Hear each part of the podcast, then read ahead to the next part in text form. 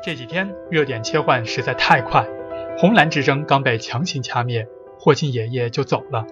群众们还没来得及抢购时间简史，三幺五又全民开撕蓝标了。但这些和我们理财关系都不大，对吧？但三月十五日，力哥最关心的还是余额宝。二月一日起，余额宝不但取消了余额自动转入功能，还对每日申购总量进行了限制，弄得像现在很多标荒的 P2P 平台一样，每天上午九点准时开抢，一般九点半左右就抢完了。力哥事情多，加上爱睡懒觉，总是错过抢购时机。你说为啥好端端的宝宝鼻祖就不让咱买了呢？能摆在台面上的理由是，尽管此前已出台了多道限购令。但余额宝去年年底还是达到一点五八万亿。要知道，中国银行个人活期存款也不过一点八万亿，规模太大的基金不好操盘，会降低投资者收益。不方便公开说的理由是，余额宝不但规模太大，而且用户数量太惊人，有三点六八亿，超过中国总人口四分之一。有任何风吹草动，你懂的。这不，天天喊着降杠杆、防风险吗？按当时的说法，限购执行到三月十五日，所以力哥巴望着余额宝限购赶快结束。但三月十五日，天弘基金却说：“对不起，余额宝还得继续限购。”听到这儿，你可能会对力哥翻白眼儿。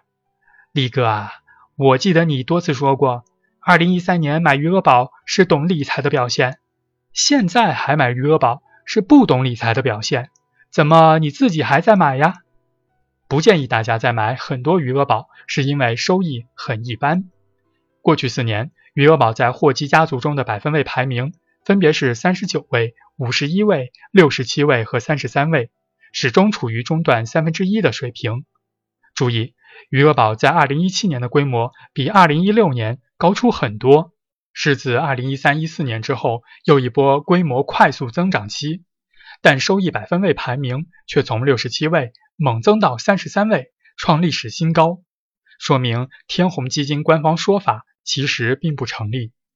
既然余额宝限购的真正原因是非经济因素，那恐怕余额宝今后可能会长期限购，那就真废了呀。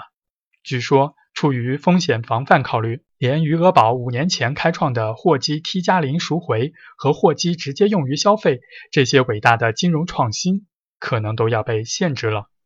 力哥能说这是倒行逆施吗？至于收益不高，力哥也还在用，是因为方便。一是花呗经常有红包，成了力哥线上支付的第一选项，而花呗能用余额宝自动还款，力哥太忙，这个功能很实用。二是支付宝功能太强大，力哥的水电煤缴费、充话费、买电影票，甚至去年的个税自助申报，都是在支付宝里完成的。有些支付渠道不支持花呗，力哥就用信用卡，信用卡预约还款也自动优选余额宝，这样力哥就不需要在银行活期账户上预留现金了。所以力哥平时都会在余额宝里放个一两万，自动还花呗和信用卡。看余额不多了，就往里充点儿。但因为最近一个多月只出不进，力哥的余额宝快见底儿了。相信很多人和力哥一样。对支付宝产生高度依赖，也就高度依赖余额宝了。解决方法有二：一是曲线救国法，在支付宝里买其他货币基金，确认份额后选择赎回到余额宝，就能买入了，而且还不受余额宝最多只能满十万的限制，赎回多少都行。二是弃暗投明法，余额宝终究收益不高，市场上还有不少替代品，比如。微信理财通里的货基主要对接了四款：华夏基金财富宝、易方达基金易理财、汇添富基金全额宝和南方基金现金通易，长期收益都明显超过余额宝。还有微众银行的活基加、网商银行的余利宝、京东金融的小金库、百度金融的百赚和百赚利滚利等。李哥个人比较喜欢微众活期加，一是收益一直稳定在中高水平。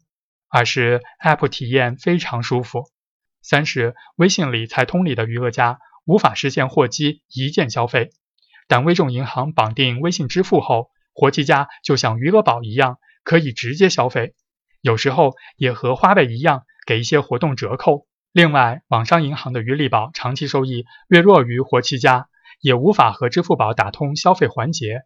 更重要的是，虽然都是赎回秒到账，但活期家操作一次就行了，余利宝必须先转出到活期余额，再从活期余额转出到银行卡，莫名增加一道毫无意义的手续。力哥不知道设计网上银行 App 的工程师脑子是咋想的嘞？还有银行系的宝宝有些收益也不错，比如民生的掌柜钱包、兴业的如意宝、招行的招招赢等。当然，这些货基往往有特定用户，你本身就是该银行的客户，主力资金平时就放这家银行，也用惯他们家的 App，那顺便用他们家的货基也是不错的选择。最后要提醒一句。网上很多理财号都喜欢拿七日年化收益这项指标给大家做投资参考，好像谁七日年化收益更高，就更应该买谁。不存在的，有些货基的七日年化收益会有较大波动，并不能真实反映货基的长期实际回报。光看这个指标去投资，容易入坑。力哥更建议大家在挑选货基时，关注过去一年、两年甚至三年的长期累计回报排名。货基本身收益不高，所以收益能长期稳定排在货基大家族的前百分之二十行列已经很棒了。当然，再牛的货基相比余额宝了不起，也就一年收益多个百分之零点五，还是很难跑赢通胀。有没有收益更高但风险可控的理财产品呢？在 P2P 行业风声鹤唳、大小平台一律全力冲刺备案的当下。有一个百分之十四收益的固收产品，不是 P2P 胜过 P2P，力哥正在为大家争取独家福利，答案下周揭晓哦。